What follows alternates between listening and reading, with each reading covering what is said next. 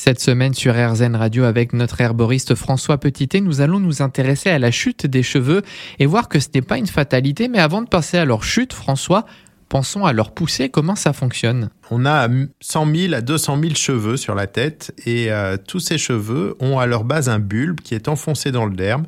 Et c'est au niveau de ce bulbe que va naître le, cheveu, la fibre du cheveu, par division des cellules de, la base du cheveu.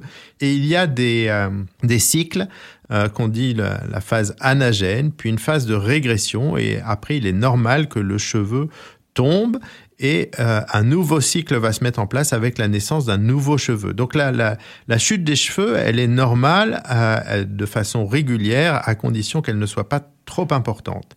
Et la fibre du cheveu, elle, elle n'est pas vivante, elle est faite de cellules mortes qui se sont gonflées de, kératine, d'une protéine qu'on qu'on appelle la kératine. Alors le cheveu en lui-même, de quoi il est composé? De cette fameuse kératine, qui est une protéine qui est particulièrement riche en acides aminés soufrés, comme par exemple la cystéine, la cystine et la méthionine. Et ces acides aminés soufrés ont la capacité de créer ce qu'on appelle des ponts disulfures entre eux, et qui expliquent la cohésion et la solidité des cheveux.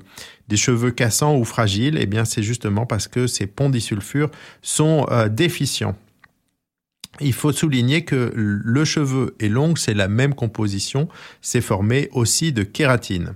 Ça peut toucher aussi les femmes parce qu'à l'origine de la chute des cheveux, il y a une composante hormonale.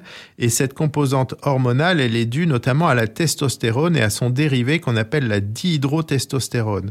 Et c'est euh, cette euh, hormone qui va accélérer le cycle du renouvellement du cheveu en les faisant tomber plus vite et en favorisant la pousse d'un nouveau. Mais le problème, c'est que ce cycle va euh, épuiser le bulbe qui petit à petit va être incapable de faire de nouveaux cheveux.